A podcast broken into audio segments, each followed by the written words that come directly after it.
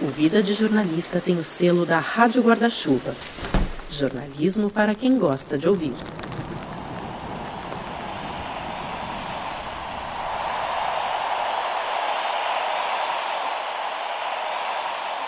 Prefeito do Rio de Janeiro entrega a bandeira olímpica ao presidente do Comitê Olímpico Internacional, que, por sua vez, a confia à governadora de Tóquio, cidade sede dos próximos Jogos Olímpicos. Governo japonês começou a tomar novas medidas nesta terça-feira para lidar com a pandemia de coronavírus. Tóquio, capital do país, concentra o maior número de infectados. As Olimpíadas de Tóquio foram oficialmente adiadas para o ano que vem. O anúncio é feito neste momento pelo primeiro-ministro japonês Shinzo Abe. Oi, tudo bem? Esse é o Vida de Jornalista, eu sou o Rodrigo Alves, e se não fosse esse nosso inimigo microscópico, em vez de estar aqui conversando nesse episódio, a gente podia estar curtindo agora o início das Olimpíadas de Tóquio. A cerimônia de abertura estava marcada originalmente para sexta-feira, agora, dia 24 de julho, mas na quarta, que é o dia da publicação do episódio, já teria jogo de futebol, por exemplo. A disputa do futebol começa antes. A essa altura, a gente já estaria ali no clima olímpico, programando o fuso horário para poder ver as provas na madrugada, mas veio o coronavírus. Os jogos foram adiados para o ano que vem, para o dia 23 de julho de 2021, teoricamente. E se nem isso dá para garantir, fica claro que a decisão do adiamento foi correta e inevitável, né? O Japão até controlou bem a pandemia. O país tem uma população de 126 milhões de habitantes e foram pouco mais de 900 mortes no total. Claro que qualquer morte é inaceitável, mas a taxa é baixíssima, né? 900 mortes é menos do que o Brasil vem tendo por dia até hoje. Claro que a população brasileira é bem maior, mas a discrepância é gritante. E mesmo com o controle no Japão, a Olimpíada não é só o Japão, né? São mais de 200 países de todos os cantos do planeta e países que ainda estão atravessando um quadro muito grave na pandemia. Realmente não faria nenhum sentido esse evento agora. Como a gente está carente, eu pelo menos estou, sou obcecado por Olimpíada, já cobri duas Olimpíadas presencialmente, acho que não tem nada parecido com isso no jornalismo esportivo, nem Copa do Mundo, mas enfim, isso aí a gente pode debater em outro momento. Então esse é um episódio olímpico do Vida. Set.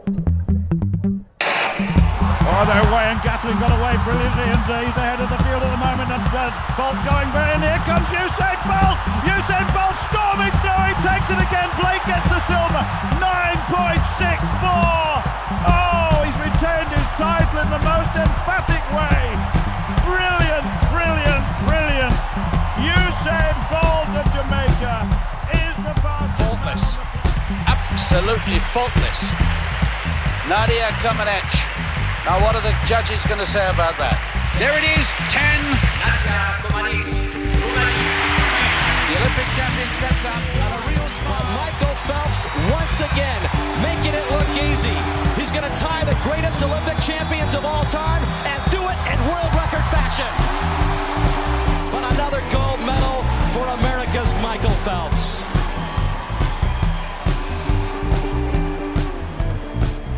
Eu chamei para esse episódio alguns dos melhores repórteres da área para contar pra gente histórias de bastidores de cobertura olímpica. Então prepara aí uma pipoca, ajusta o seu fone de ouvido, porque hoje a gente vai conhecer, por exemplo, a história da repórter que pilotou um carro na contramão numa autoestrada de Los Angeles para conseguir chegar a tempo de ver a medalha de ouro histórica do Joaquim Cruz na Olimpíada de 1984. Falei, vamos, vum. E aí, juro por Deus, assim, só o carro. Perrengue assim é bom de contar depois que a gente sabe que deu tudo certo, né? E não é o único perrengue desse episódio, porque a gente vai ouvir dois repórteres da mesma equipe, do mesmo veículo, que tiveram uma crise renal na mesma Olimpíada, em Londres. Qual é a chance disso acontecer? Hoje é engraçado. E um deles ainda foi socorrido no ginásio pelo ex-governador Sérgio Cabral, só isso. Me acudiram, saindo correndo para pegar uma cadeira para mim, Sérgio Cabral me escorando. E eu falei assim: eu vou ter que ir pro hospital, eu vou ser operada, eu perdi a Olimpíada. Tem ainda os bastidores do dia em que o Estádio Olímpico recebeu torcida típica do futebol numa prova de salto com vara. o ouro do Thiago Braz em 2016 no Rio. Tinha tudo para dar errado, assim, era uma noite toda errada. Chuva, frio, e acabou sendo uma noite de glória, assim, sabe? Uma noite incrível. A gente que já teve o privilégio de cobrir a Olimpíada, a gente sempre tem umas referências no jornalismo brasileiro nessa área. Eu já contei aqui que a ideia do Vida de Jornalista nasceu numa cobertura olímpica em Londres, quando eu estava no centro de imprensa observando a Dorit Harazin, que é uma das maiores repórteres que o Brasil já teve e continua tendo. Foi ali que eu percebi que eu queria ouvir histórias de grandes nomes da minha profissão. Por isso eu tenho a honra de abrir esse episódio recebendo uma dessas grandes referências, a Denise Mirais, jornalista que cobre Olimpíadas há 40 anos.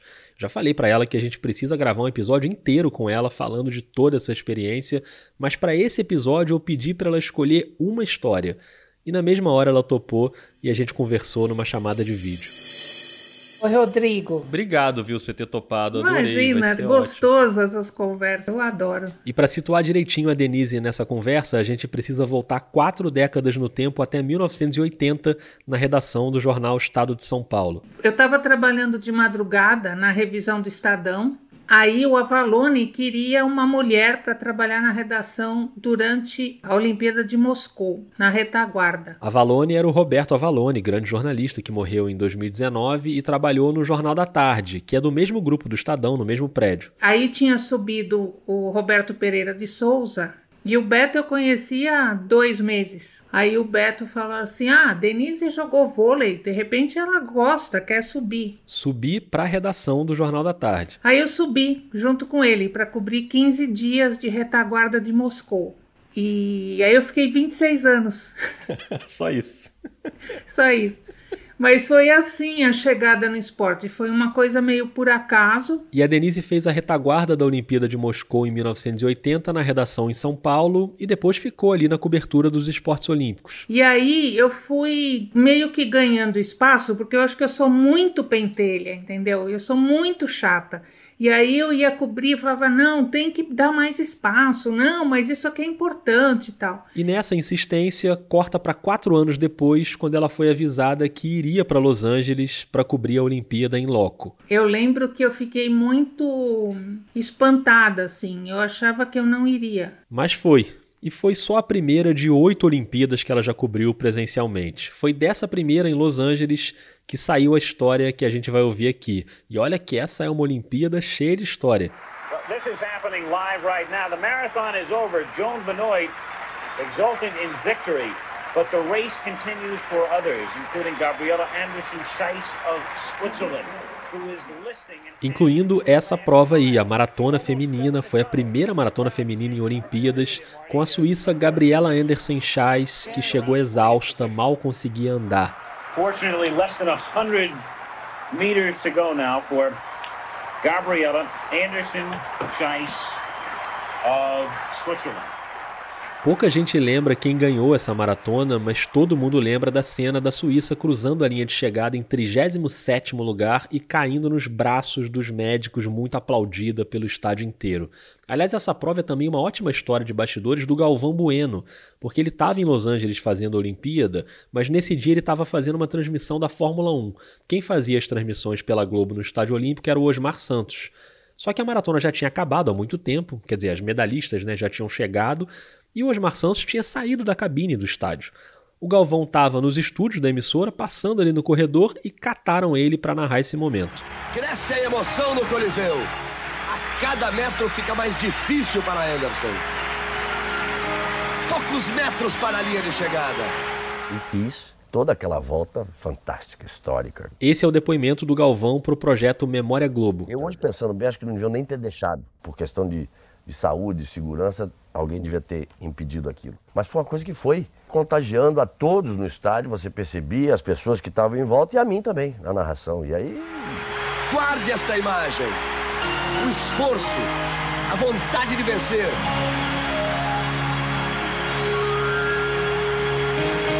Aí vem Anderson. Cinco metros. Pode valer mais do que uma medalha. Aí vem ela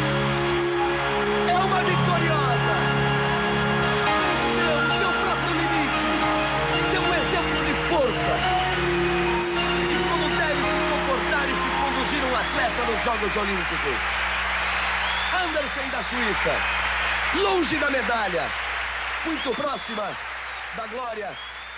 Essa foi uma das histórias de 84, mas não foi a história que a Denise Mirais escolheu para contar aqui. Ela estava lá cobrindo, até o cenário tecnológico era diferente nessa Olimpíada. Eu imagino que tenha sido a primeira que teve computador, que a gente não tinha no jornal. A gente ia no arquivo olhar nas pastas, você lia os xerox das matérias. Aí a gente chega em Los Angeles e tem uns computadores assim que aparece assim, né? Plim, tá tendo final de judô, o Brasil tá na final do judô. Eu, puta que pariu, lá vou eu correr pro judô.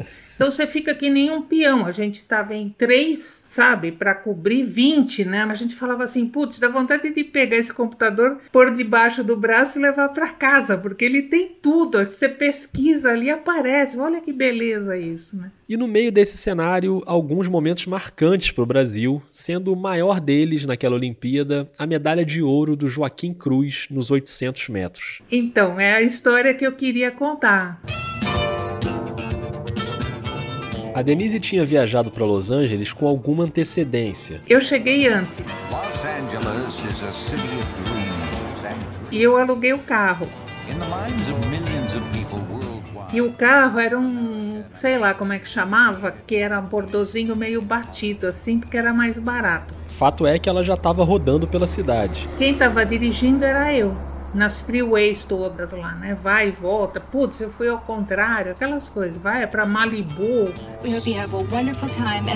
O que só deixa ainda mais saboroso esse vídeo promocional que eu encontrei da prefeitura de Los Angeles promovendo a cidade na época da Olimpíada. Olha só o que que o sujeito fala. You're going to the 1984 Olympics in Los Angeles, and some of your friends are asking you questions. Aren't those freeways congested? É o que todo mundo perguntava. As freeways ficam engarrafadas? A Denise já tinha percebido que não era fácil se virar no trânsito. E Los Angeles é uma cidade enorme, né? Enorme. A gente tinha aqui num lugar que era, sei lá, não sei que road que era, 12.500 e não sei o quê. Aí a gente vê lá, por exemplo, 12.200. Aí a gente falou, tá pertinho, né? Anda mais uns 200 metros, tá lá. Mas não, era do outro lado. É assim, a numeração completamente diferente daqui. Era uma coisa assim que você ficava meio perdido no meio da cidade, mas eu já estava meio craque. Já tinha a noção, é para lá, é para cá, vou por aqui, por ali. E aí chegou o dia 6 de agosto, era uma segunda-feira, dia da final dos 800 metros, e uma esperança muito grande de medalha com Joaquim Cruz dentro do Estádio Olímpico, uma expectativa enorme e a transmissão da Globo a postos com Osmar Santos e o Ricardo Pereira. Joaquim Cruz corre daqui a pouquinho, Ricardo Pereira. Nós estamos torcendo, vocês estão torcendo, o Brasil inteiro está torcendo, a família dele em Brasília. E todos temos razão. Ele fez o melhor tempo das eliminatórias, 1:43:82. Ele é terceiro do mundo no campeonato do ano passado na Finlândia. Ele melhorou o recorde sul-americano dele. É só esperar e ver em que mastro aqui vai subir a bandeira brasileira. Imagina, a gente ganhava uma medalha de ouro na vida, outra na morte, né? E para os jornalistas brasileiros ainda seria uma chance de dar um troco na imprensa americana. No atletismo tinha assim aquela bancada imensa de americano os americanos só ganhavam, ganhavam, ganhavam e eles vibravam, não sei o quê, olhavam para nossa cara e dava risada, né? tiravam sarro da gente. Só que para tirar sarro dos americanos, o Joaquim Cruz tinha que ganhar e os jornalistas tinham que estar tá lá no estádio. E a Denise e o João Pedro Nunes, a equipe do Estadão, do Jornal da Tarde, eles ainda não estavam no Estádio Olímpico, estavam no caminho, na Freeway. Eu tinha que correr feito um louco para dar tempo de chegar na prova do cruz. Aí eu falei para o Nunes assim, Nunes, se a gente não descer essa freeway na contramão, a gente não vai chegar. A gente tem que pegar essa saída na contramão aqui e aí a gente sai na bica do estádio. Aí o Nunes, você é louca. Falei, vamos, vum. E aí, juro por Deus, assim, só o carro desviando. Aí eu desci, saí na frente do, do estádio e larguei o carro lá no estacionamento, que a gente deve ter pago uns 200 dólares. Falei para o cara assim: ó, você deixa na porta porque a gente vai sair daqui que nem louco também, né? E para entrar no estádio, mais correria. Tinha umas escadas rolantes, você ia por fora do estádio, uma coisa louca. E a gente subiu as escadas rolantes lá, trambolhando, né? E sentamos lá, beleza. E dá a largada do Cruz, cara. Vamos correr juntos, dada a largada, para valer. Raia número 6, o brasileiro. Joaquim Cruz, um favorito da prova. Passadas firmes, determinadas. Lá vai o Joaquim em segundo lugar. Vamos caminhando, vamos correndo com o Joaquim. O Brasil corre com você, garoto. Ele se esforça para tentar chegar à liderança. Ele gosta de correr de ponta a ponta. Ele abrindo os braços, pedindo espaço. Joaquim Cruz abre espaço para a liderança. O, o estádio, a coisa mais linda do mundo, porque a acústica do estádio, ela acompanhava assim os corredores. Então, conforme o, o Cruz ia distanciando, o pessoal ia falando. Uh... Uma prova difícil para o brasileiro. Ele tenta passar à frente, acompanhe Brasil. Passou, Capriza, passou. passa à frente, Joaquim Cruz. Perto da medalha de ouro. Olha a emoção que toma conta do Coliseu por parte do Brasil. Vamos ouvir o hino nacional. Vamos ver a bandeira brasileira. Medalha de ouro para disparado. Joaquim Cruz. Joaquim Cruz. Joaquim Cruz passe um recorde lindo, bonito, que vai se petrificando, que vai se eternizando conquistando o nosso povo. E a gente, uau! imagina, jornalista, torcida total, né? E a gente virava para os americanos e fazia, ah, ganhamos, ganhamos. The gold medal, representing Brazil, Olympic champion Joaquim Cruz. Aí foi, foi uma belíssima de uma medalha. Putz, eu gosto muito do Cruz, acho que ele mereceu um monte, né? Um monte. Só gostaria que meu pai tivesse por aqui para ver, ver toda essa minha alegria, mas onde ele estiver, eu acho que ele está contente também. Uma história linda do esporte brasileiro e uma história marcante de uma das nossas maiores repórteres olímpicas. Eu só posso agradecer demais a Denise Miraz por dividir essa experiência com a gente aqui no Vida. Obrigado e volte sempre, Denise. Imagina. Um beijo aí. Tchau, Rodrigo.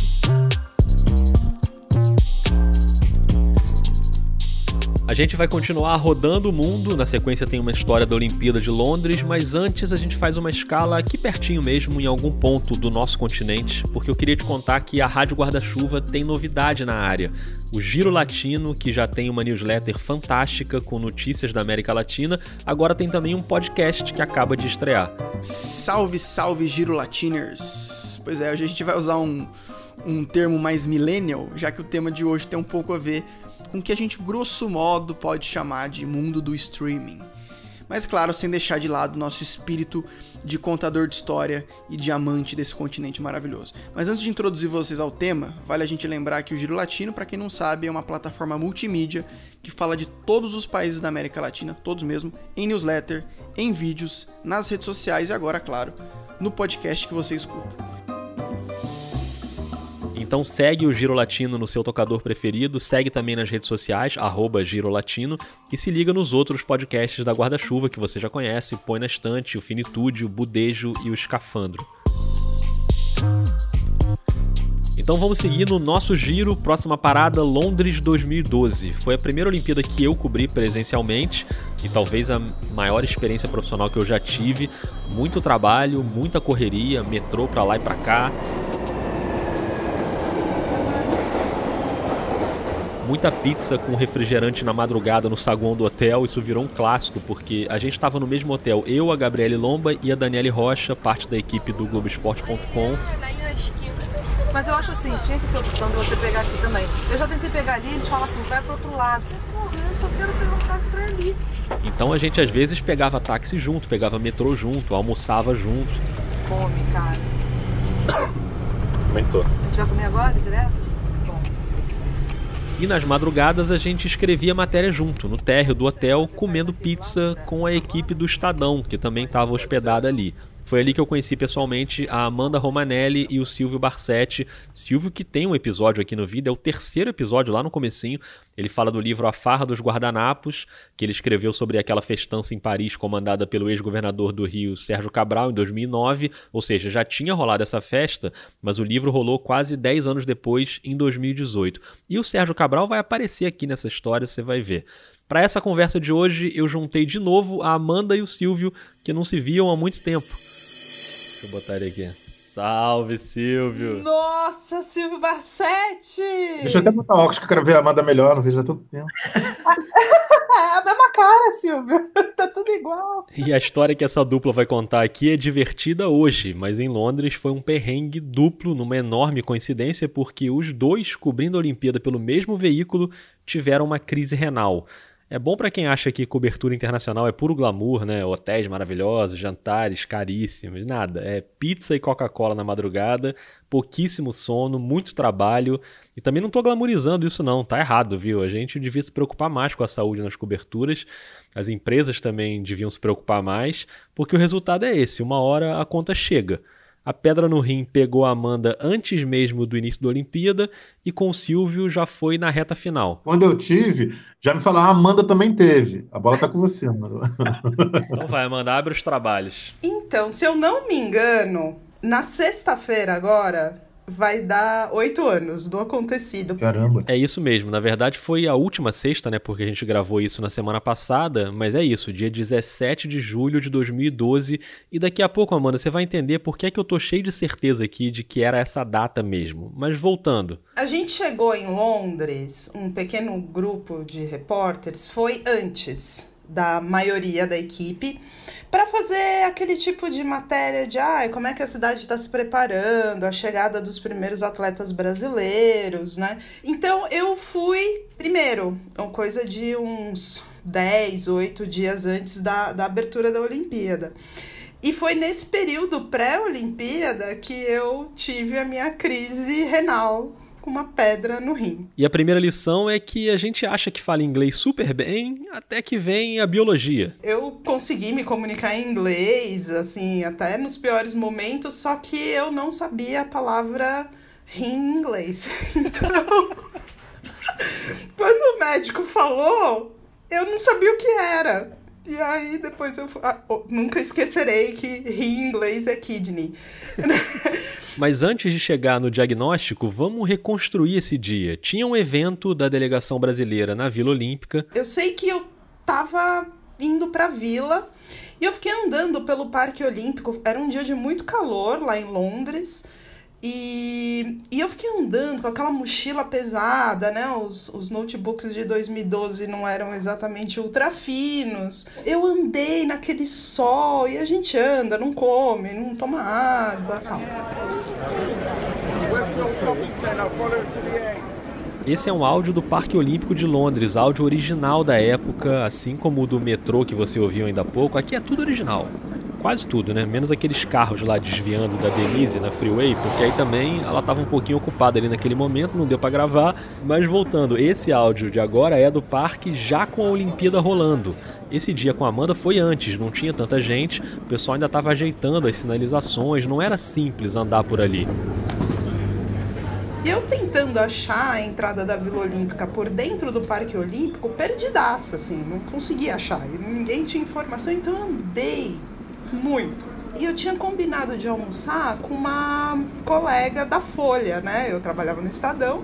E eu tinha combinado de almoçar com essa colega da Folha, que é a Mariana Bastos. E, cara, ela foi, assim, a minha fada, madrinha, anja, é, salvadora, porque eu não sei como é que eu ia fazer com a dor que eu sentia se eu tivesse sozinha. A Amanda e a Mariana foram almoçar num shopping pertinho do Parque Olímpico. Bom, pedimos o nosso prato, e aí eu lembro que tava para chegar a comida e eu fui ao banheiro. E aí, assim, quando eu levantei, eu comecei a sentir uma dor na lombar que eu reputei como se fosse assim, ah, andei bastante com a mochila pesada, tal. Só que aí a dor foi se espalhando assim. E eu falei, mas o que, que é isso? Eu falei, bom, deve ser fome e desidratação, sei lá. Só que aí, assim, a dor começou a escalar, né? Começou a escalar, começou a escalar. Dizem que é uma das dores mais agudas, né? E severas. E aí eu virei pra Mariana, coitada, e falei assim, Mari, Então, é, eu, eu, sou uma pessoa assim meio resistente à dor, mas eu tô sentindo uma dor muito estranha. Eu tô eu morrendo. Acho, é, é, ainda não eu ainda não tinha chegado nessa, nessa fase do eu tô morrendo, ela veio um pouco depois. Eu falei assim, acho que eu vou voltar pro MPC. Que é o Main Press Center, o centro de imprensa. Na prática é uma redação gigantesca para a imprensa credenciada do mundo inteiro, com um monte de bancadas assim para você chegar ali, plugar o seu notebook e ficar trabalhando quando for preciso. Esse também é um áudio original do MPC em Londres em 2012. E lá tem um serviço médico. Então a Amanda e a Mariana voltaram para lá, só que a dor aumentou. E a gente se perdeu para sair do shopping. Sem falar que existe uma coisa que é insuportável toda vez que você entra no Parque Olímpico, que é passar pela revista e olha a mochila e olha não sei o que. Então aqui eu vou convidar você para fazer aquele nosso exercício tradicional aqui do Vida de se colocar no lugar dos jornalistas. Geralmente esse exercício é gostoso de fazer, né? Hoje ele é bem cruel. Tenta se imaginar aí no lugar da Amanda com uma crise renal em plena fila da revista para entrar no Parque Olímpico. Imaginou? É empatia que chama isso. Assim, foi uma epopeia pra gente chegar no MPC. A essa altura, eu já tava chorando de dor, porque eu tava com muita dor. Só que a dor não era mais só na lombar, era na parte da frente do corpo também. E eu tive certeza que era uma crise de apendicite. E eu falei assim: acabou a Olimpíada. Eu vou ter que ir pro hospital, eu vou ser operada. Eu perdi a Olimpíada. Acabou a Olimpíada pra mim. Eu, eu vou ser internada e vão me abrir no estrangeiro. Ou seja, ela chegou no balcão de entrada do centro de imprensa. E eu falei, eu tô tendo uma crise de apendicite. e o pessoal, tipo assim, meu Deus, ela está tendo uma crise de apendicite. Botaram a Amanda numa cadeira de rodas e levaram pro ambulatório. E lá o médico começou a me examinar e foi a hora que eu falava: apendicite, apendicite. Apendicite em inglês você tava ok, né? Pra falar apendicite. Bom, eu mandei um apendicite, sei lá se é apendicite. e o Silvio Barsetti, sempre prestativo. Aqui, Amanda, eu tava vendo aqui, Rodrigo, apendicite em inglês, eu não vou saber a pronúncia, mas a grafia é quase igual. Tem um IS no final e é com dois P's de papai. A gente bota aqui no, no Google Tradutor como é que funciona aqui a, a pronúncia. Appendicitis. Muito bem, muito bem. Mas o que a Amanda teve não era apendicite, era kidney. Pois é, era kidney. E sendo kidney. Eu fui retirada do ambulatório do centro de imprensa de cadeira de rodas para uma ambulância. E essa ambulância me levou para um hospital de referência em Londres, como se fosse o Hospital das Clínicas aqui em São Paulo, né? E foi muito cinematográfico, né? Porque são aquelas ambulâncias que a gente vê em filme, aquele saco da grávida, sabe? Que você fica respirando. Então, para eu controlar também o meu desespero e a minha dor, né? Fui internada, né? Numa enfermaria e aí foi a parte mais engraçada, né? Porque eu recebi visitas de representantes do Comitê Olímpico Internacional para ver se eu estava sendo bem atendida. E eu tava, tipo, morrendo. E tudo mudou muito de repente. Eu pedi à enfermeira para que eu fosse ao banheiro. E foi lá que eu me livrei da pedra. então, a pior dor da minha vida terminou numa simples ida ao banheiro. E eu saí de lá como se nada tivesse acontecido. Sério? É, acabou ali. Acabou ali a dor, mas não o dia, porque aquela altura já tinha Comitê Olímpico Internacional, Comitê Olímpico Brasileiro, um monte de médico, um monte de exame. E aí eu lembro que assim, a história que começou na hora do almoço foi terminar depois da meia-noite. Chegou um dado momento que eu tava bem, já tinha saído a pedra, falei pra Mariana, coitada, né, que parou a, o dia dela, o trabalho, ou seja, ainda derrubei a concorrência, né, porque ela era da Folha. Eu falei, Mari, vai cuidar da sua vida, tá tudo bem aqui, né? Os médicos do COB estavam no hospital, me acompanhando. Ou seja, foi tudo armado pelo Estadão para tirar a Folha da cobertura naquele dia. Então, Amanda, como no jornalismo a gente tenta ouvir sempre todos os lados, vamos chamar aqui para conversa a sua fada madrinha. Oi, Rodrigo, tudo bom? Mariana Bastos, bem-vinda ao Vida. O que é que você se lembra daquela saga? Cara, foi uma via crucis mesmo. E nossa, é horrível estar com alguém que está sofrendo de uma crise renal do seu lado, porque você que nunca teve, você sabe que é muito aguda, que é uma coisa que pode levar a pessoa até a desmaiar, e eu ficava com muito medo dela desmaiar no meio do caminho, porque a gente teve que dar um rolê imenso até chegar à parte do MPC que era designada para um atendimento de pronto-socorro, né? Pronto-socorro que, segundo a Mariana, era bem capenga, viu? Porque o médico, ela provavelmente não lembra disso, porque ela estava tendo dores muito agudas, mas o médico destacado lá era um cara que realmente não sabia o que fazer no início. E essa não foi a única coisa que a Amanda não lembrou no relato. é que esse dia era meu aniversário e a gente tinha escolhido o restaurante do Jamie Oliver para comemorar. E ela tá me devendo até hoje um almoço no restaurante do Jamie Oliver, porque a gente não comeu absolutamente nada. Viu por que, é que eu tinha tanta certeza da data? Era o aniversário da Mariana, 17 de julho, então dá para saber certinho. E Amanda, pague essa dívida aí, né? Por favor, assim que passar a pandemia, quando a poeira baixar, leva a Mariana aí no Jamie Oliver. Mas obrigado, Mariana, por ter dado um oi aqui pra gente. Obrigado, Amanda, por dividir essa história engraçada agora, mas dolorosa, né? No fim deu tudo certo, mas assim, foi desesperador. Hoje é engraçado. e essa história não acabou porque ela tá ligada com a do Silvio. Silvio ficou quietinho, ouvindo tudo, mas chegou a hora.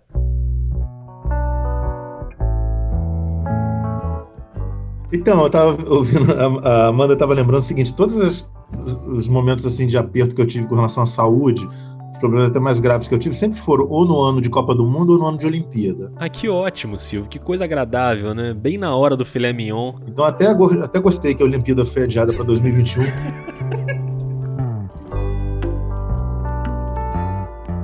Essas histórias do Silvio Barsetti começam em 1990, na Copa da Itália, quando ele passou mal, teve uma febre muito alta, ele conseguiu falar com o médico dele no Brasil e o médico falou assim: vai agora para uma farmácia e toma uma injeção de benzetacil. Como é que vai falar benzetacil italiano?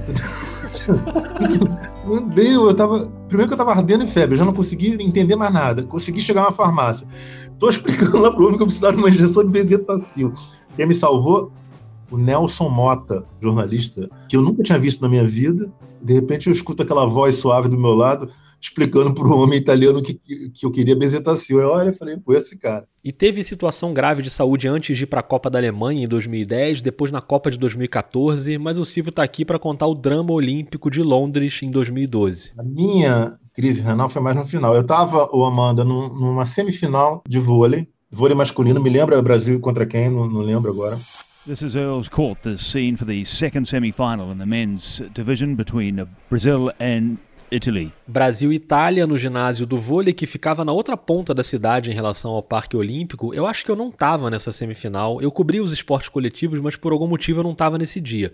Foi um jogo bem rápido, o Brasil fechou em 3 a 0. Teve um rally muito marcante no segundo set, que o Murilo salva uma bola quase perdida e depois o Serginho passa por baixo da rede, vai buscar a bola lá no lado italiano. Sacou no Parodi. Lasco, Bruno, vai lá Serginho, vai lá Murilo! Bruno mandou para a quadra italiana, levanta a torcida, vem ataque do fundo, Murilo defende, Serginho, tá valendo essa bola. Murilo joga para cima, um show de defesas, vem ataque na ponta, bloqueio brasileiro!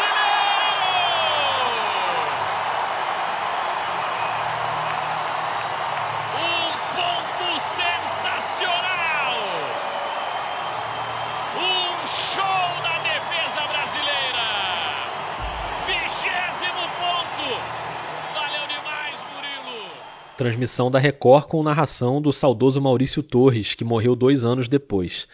E o Silvio estava ali na tribuna de imprensa. Assistindo ao jogo, né? Com aquela coisa toda de correria, de cobertura, né? Pensando em pautas, no horário, né? Quem, quem vai fazer o quê, quem a gente vai entrevistar, quem a gente vai é, conversar na zona mista e tal, se o Brasil ia ganhar ou não. E começo a sentir uma dor lateral, assim, abdominal, mas assim, repentina, ela começa a crescer, começa a crescer, começa a crescer. Eu começo a suar, perco a voz, perdi, quase perdendo os sentidos, é uma coisa assim muito rápida. E assim, imaginei que eu estava infartando, né? Porque um infarto ele se manifesta de vários modos, né? Diferentes, né? com dores em vários locais. Né? Pensei nessa possibilidade, mas, assim, mas acho, eu acho que na verdade eu não pensei em nada. Depois de tanta dor, você fica. E, enfim, comecei a descer, acabou o jogo. And there it is. It's all over. No real surprise. Brazil too good, too strong from the word go. Winning it in three straight sets at 25, 21. Acabou o jogo, comecei a descer lá uns degrauzinhos ali da área de imprensa, mas eu parecia um zumbi. Foi quando o Sérgio Cabral, então governador do Rio, e o Luiz Fernando Pezão, que era o vice-governador do Rio, que estavam assistindo ao jogo também, me viram. Eu não conhecia eles pessoalmente. Talvez tivesse feito uma ou outra entrevista coletiva, participado de uma ou outra entrevista coletiva com o Sérgio Cabral, mas eu não, não conhecia pessoalmente. E aí eles, do meu lado, viram talvez o meu crachá, né? Credencial, né? Aquela credencial enorme viram que eu era brasileiro e perguntaram: você está passando mal? Enfim, aí me, acudiram, pegaram a minha mochila com o laptop, o Nilson Pezão saindo correndo para pegar uma cadeira para mim, entendeu? Pega uma cadeira, o Sérgio Cabral me escorando. Daqui a pouco aparece o Nusman, Carlos Arthur Nusman, então presidente do Comitê Olímpico Brasileiro, né? É, é, e também vendo aquela situação, ele ficou, foi solidário também e começa a gritar. Eu não esqueço, eu agradeço a ele, mas eu não esqueço da cena. O Nusman começa a correr e gritar: a doctor, a doctor, a doctor, please, a doctor, please. E eu vendo aquilo, eu já estava vendo tudo em névoa, entendeu? Não, aquele alvoroço assim em torno da gente. Então imagina a cena, o Silvio ali na escadinha sendo socorrido por Sérgio Cabral, Luiz Fernando Pezão e Carlos Arthur Nusman, lembrando que os três seriam presos nos anos seguintes, mas naquele momento eles estavam surfando no prestígio, né? O Rio de Janeiro seria a sede da Olimpíada seguinte, então estava rolando essa cena e os outros jornalistas vendo aquilo ali de longe e pensando, o que, que o cara do Estadão tá fazendo ali com Cabral, Pezão e Nusman? A gente tinha lá dois colegas da Folha de São Paulo cobrindo o mesmo jogo. E, e, eles me disseram isso depois, que um deles me viu é, é, ao lado do Sérgio Cabral, do Nusman e do Pezão, e foi reclamar com o outro, lá falar com o outro. O Silvio Barsetti está sozinho com o Sérgio Cabral, com o Pezão e com o Nusman. Tem, temos que ir. Um de nós tem que ir para lá. Ele está sozinho. Foi uma discussão. Não, eu tenho que ficar aqui. O Silvio Barsetti está sozinho com o Sérgio Cabral. O mundo é louco, né? Eu morrendo, eles achando que eu estava fazendo uma entrevista exclusiva surreal, é surreal. E o Silvio, claro, tinha uma coisa um pouquinho mais importante para se preocupar naquele momento. Nisso chegaram os doutores lá, o meu inglês é terrível, sempre foi. Eu tento melhorar a cada ano, só piora. Entendeu? Então, ainda bem que chegou, o médico do COB, eu não precisei falar de apêndice. Só teve uma situação que, que a princípio, eu também não entendi a, a, a pronúncia, mas que visualmente não deixava dúvidas no ar foi quando, o, na, na, já no, na área do consultório, exatamente, propriamente dito, né, é, em que só estava um médico e a enfermeira, um médico, que o médico pergunta se, se eu, para aliviar a minha dor, que eu estava com muita dor, se eu aceitava receber um supositório. Só que eu não sabia como é que se falava supositório em inglês, eu não estava entendendo. Suppository. Até que, como eu disse, visualmente você não tem dúvida. Quando ele pega aquela cápsula e pergunta. Eu não disse nada, eu falei, eu quero que essa dor apareça, só isso. Mas isso eu lembro perfeitamente. Fui, fui salvo por, primeiro pelo Sérgio Cabral, pelo Pezão, pelo Nusman e, e, e pelo supositório. Bom, naquele mesmo dia, fui internado, né? Talvez no mesmo hospital, né? Hospital Real, ou Amanda, que você ficou também? Era alguma coisa Royal, não sei o quê. Eu fiquei lá um dia, um pouco mais de 24 horas. Não, chegou, não, chegou, não chegaram a 48 horas, não. Um dia e alguma coisa. E também me impressionou muito o atendimento, né, Amanda? Porque foi uma coisa surreal, porque foram entre seis e oito médicos que foram me visitar nesse período de pouco mais de 24 horas. Entre seis e oito médicos. Expeli a pedra, né? Depois de, de um dia e meio. Aí, eu não sei se você também, Amanda, eu tive que tomar antibiótico. Mas já estava bem na reta final da cobertura, né? Silvia ainda ficou um dia de molho no hotel e voltou para essa reta final. A Amanda, poucas horas depois de sair do hospital, pegou um trem para ir fazer uma pauta em outra cidade. Hoje eu certamente teria feito diferente, assim. Eu não teria ido trabalhar no, no outro dia, que na verdade não foi no outro dia, porque eu devo ter tido alta do hospital por volta da meia-noite. Foi assim, eu cheguei no hotel uma da manhã, devo ter comido pizza, não sei, devo ter comido alguma bobagem que, que eu tinha no quarto, e você não vai ter uma comida bacana e balanceada no quarto do hotel, você sempre tem alguma bobagem ali pra dar aquela enganada. Eu lembro que eu cheguei, liguei pros meus pais, a minha mãe chorando, desesperada. Eu liguei e falei: Não, tá tudo bem, já saí, tô, tô bem, os exames estão ótimos. Liguei pro meu editor, do tipo assim: tô viva. E, e já, já comecei a tratar da pauta do outro dia, que era o treino do judô. E eu falei: Não, eu vou. E também não teve objeção, do tipo, ninguém falou não vá, sabe?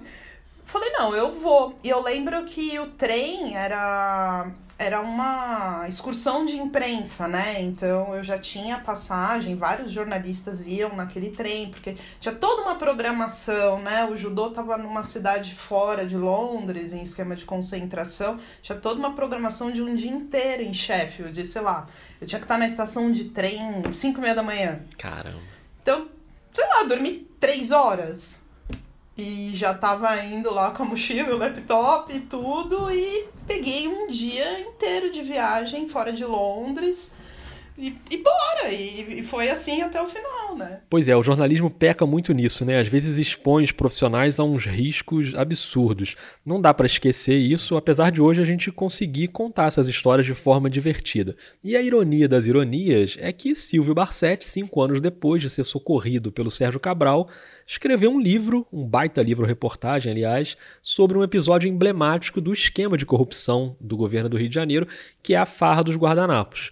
Aliás, só para fechar esse ciclo, a história do Silvio com o Sérgio Cabral é assim: ele era estudante ainda, estava fazendo uma pesquisa sobre música popular, falou com o Sérgio Cabral pai, que é um grande jornalista, pesquisador musical, e foi para casa dele fazer a pesquisa. Teve uma hora que o Sérgio teve que sair. E falou o seguinte: olha, eu vou sair, você vai ficar sozinho.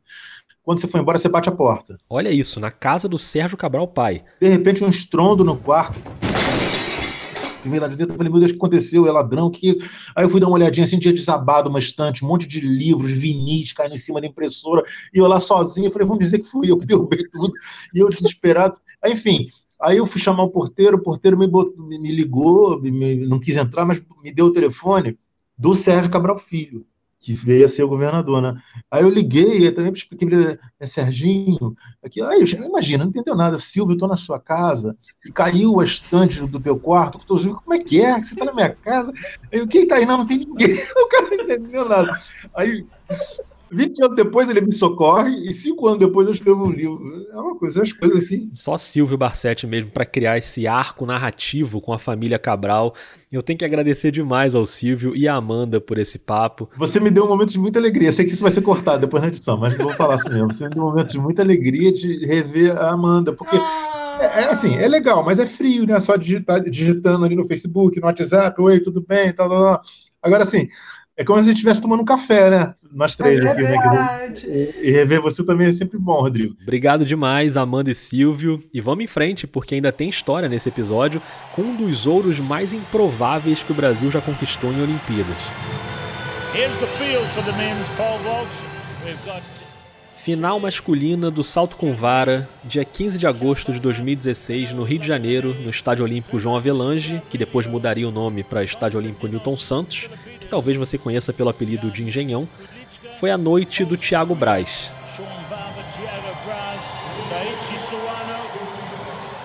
Quem vem contar essa história pra gente é o Paulo Roberto Conde, hoje repórter de esportes da Globo e um cara gente boa demais. Fiquei muito agradecido dele topar conversar aqui no Vida, é uma honra. Não, para com isso, pô. Prazer.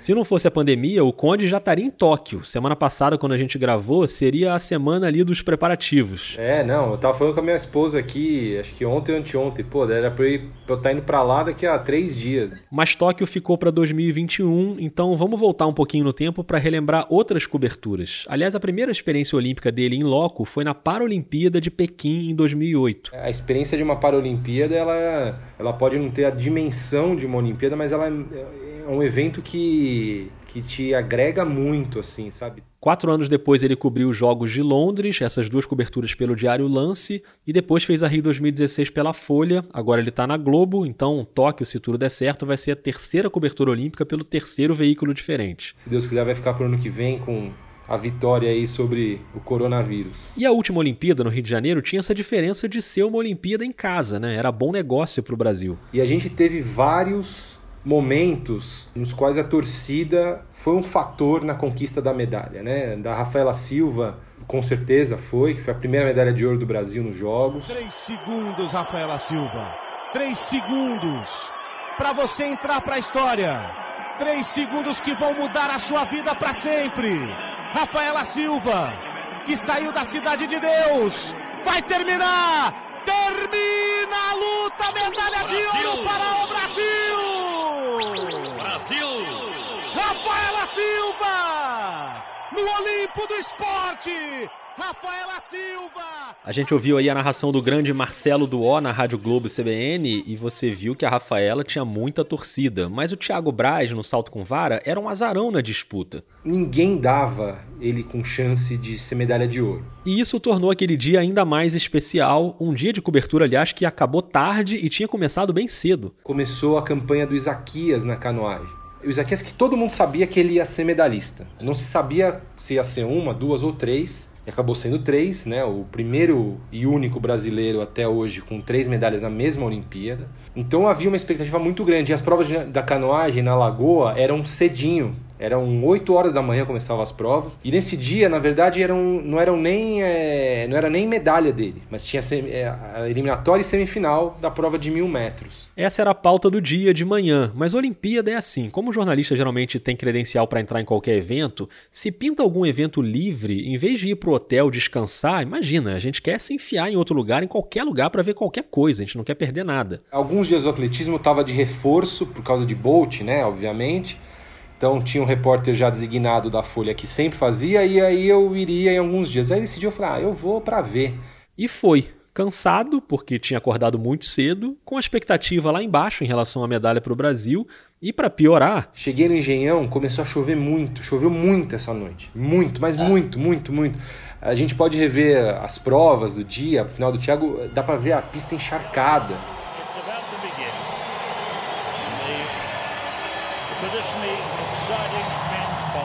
Todo mundo contava que o francês, que era o atual campeão olímpico Renaud Lavillenie, ia ganhar. Era barbada. Recordista mundial, atual campeão olímpico, enfim. O Thiago tinha ido muito mal, tanto no, no Mundial em Pequim no ano anterior, quanto no Pan-Americano de Toronto no ano anterior. Tinha ido muito mal, muito mal, as expectativas eram ruins. Aí assim, começa a prova. Thiago Braz. Speed, oh that's excellent. Great clearance. And what a confidence builder. Sabe aquelas coisas, Rodrigão, quando começa a, a, encaixar uma coisa na outra? Aí você vai percebendo que, peraí, alguma coisa vai acontecer hoje aqui. E a prova foi caminhando, o Thiago foi encaixando os saltos. 5,60. Ele passa um corpo acima do, do negócio. 5,70. Ele passa. 5,75. Ele passa e um rival ali direto, um polonês, cai fora. Aí você vai falando, eita, nós. Tudo isso o Paulo estava acompanhando da tribuna de imprensa. No atletismo, as provas ficam espalhadas pelo estádio, então tenta se imaginar ali no lugar dele naquela noite chuvosa. Se, se, o, se o, nosso ouvinte ele se imaginar olhando para frente, tá à esquerda dele estaria a prova, era longe, bem assim, bem ao extremo a prova de salto com vara acontecendo. E mesmo sendo longe e tendo os monitores ali na tribuna para assistir. Toda hora que vai saltar, você quer ver o, o, o ao vivo ali, né?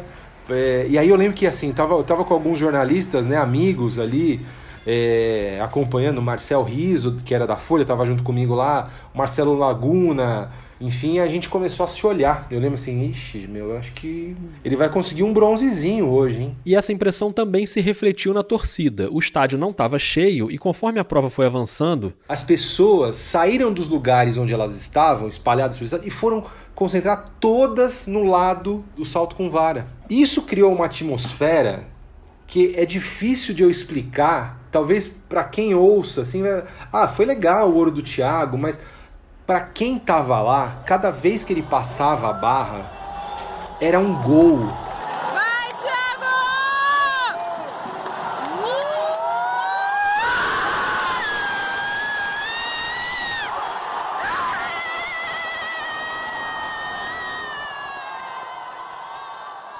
E aí no, nos últimos saltos, que o Lavillenie vai e bate o recorde olímpico.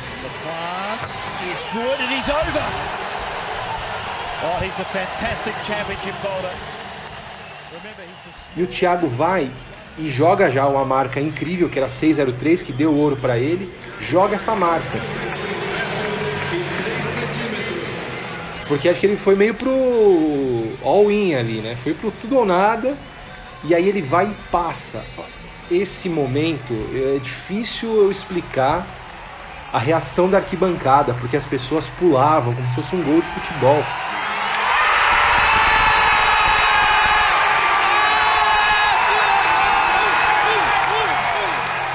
O francês ainda tinha um salto para fazer para tentar retomar a liderança e àquela altura a torcida brasileira já estava no modo futebol 100%. Um estádio de futebol com torcida de futebol.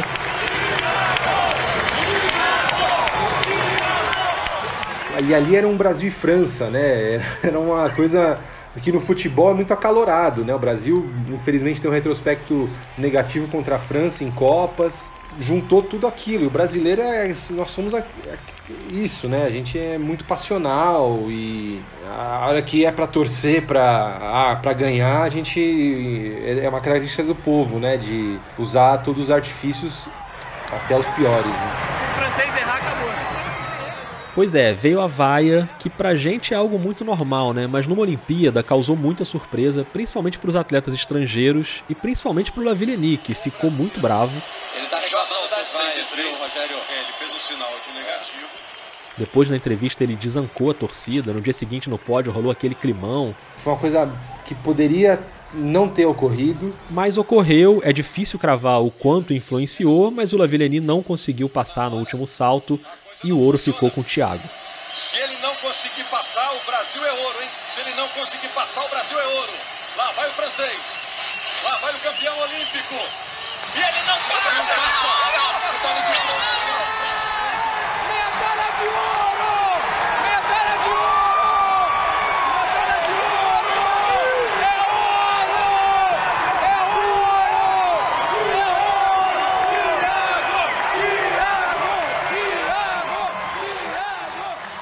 E com a confirmação do ouro, assim como lá em 1984, lembra da Denise contando dos jornalistas brasileiros festejando o ouro do Joaquim Cruz? Então, mais de 30 anos depois, no Rio, teve comemoração na tribuna também. Foi um momento, foi um momento de, de, de a gente falar, cacete, como que o cara conseguiu? É impossível, era, não tinha a menor chance. E houve uma rasgação coletiva de diploma. Ó, vou te dizer uma coisa, Rodrigão. Tava na final do Maracanã, Brasil e Alemanha, Brasil ganhando os pênaltis. Eu não vi tanta gente se abraçar dos brasileiros quanto eu vi no do Thiago Braz. É meio inevitável, né? A gente tenta evitar rasgar diploma tal, mas tem uma hora que o sentimento é, aflora e você se envolve não, não só pela questão de brasilidade, de a gente querer torcer pelo país, não, mas é, é, é uma questão do, do esporte. O esporte mexe muito com a gente. Eu acho que a gente tem um lado de ser privilegiado, de trabalhar com o esporte, que é um negócio que mexe muito com emoções, mas foi uma disputa muito emocionante. Mas a festa dura alguns segundos, né? Porque o trabalho chama. E olha que o Paulo nem era para estar ali, nem era a pauta dele naquele dia. Mas já que tava. Acabou que eu escrevi o texto daquela daquela vitória. Eu lembro que eu falei muito, eu falei mais ou menos que isso que eu tô te contando, que era tinha tudo para dar errado, assim, era uma noite toda errada. Chuva, pouco público, frio, e acabou sendo uma noite de glória, assim, sabe? Uma noite incrível. Escreveu o texto, foi pra zona mista. Resumindo, mais um dia de muito trabalho e pouco descanso. E eu lembro que assim, eu, saí, eu devo ter saído do engenhão às quatro da manhã e acordado às sete para ir pro, pro Isaquias. Nossa senhora, mas valeu a pena, né? Para testemunhar um momento histórico e para contar aqui pra gente como é que foi. E por que, que eu escolhi esse momento? Porque o atletismo é, é a Olimpíada. Né? Os Jogos Olímpicos são, em grande parte, o atletismo. eu acho que o grande momento do atletismo e a, a, grande atmosfera que eu vivi naquela Olimpíada, que provavelmente não vamos ver na nossa em vida mais uma Olimpíada no Brasil, foi aquela vitória do Thiago Braz.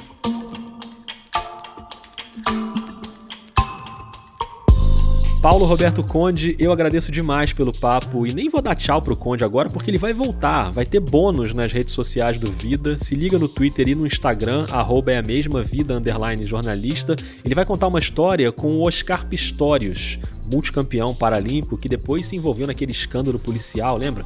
Matou a namorada, um caso tenebroso. E a Denise Miraz também vai voltar para contar uma história da final do vôlei em 2016, que ela mal conseguiu acompanhar porque o Neymar apareceu no ginásio com um cabelo diferente, aí você imagina o tumulto. Então aguarde que vai valer a pena ouvir essas histórias. Curtiu o episódio? Diz aí o que você achou pelo Twitter, pelo Instagram ou pelo e-mail podcastvidadejornalista.gmail.com e eu sempre lembro que o Vida é um projeto independente que custa dinheiro, que custa tempo, eu faço o processo todo sozinho, então se você gosta do conteúdo e se você tem condição de apoiar, dá uma olhada lá no financiamento coletivo do Vida com os planos mensais no Catarse ou no PicPay, é só buscar lá por Vida de Jornalista, esse apoio é muito, muito, muito importante. Beleza? Semana que vem tem mais. Um beijo, um abraço e até lá.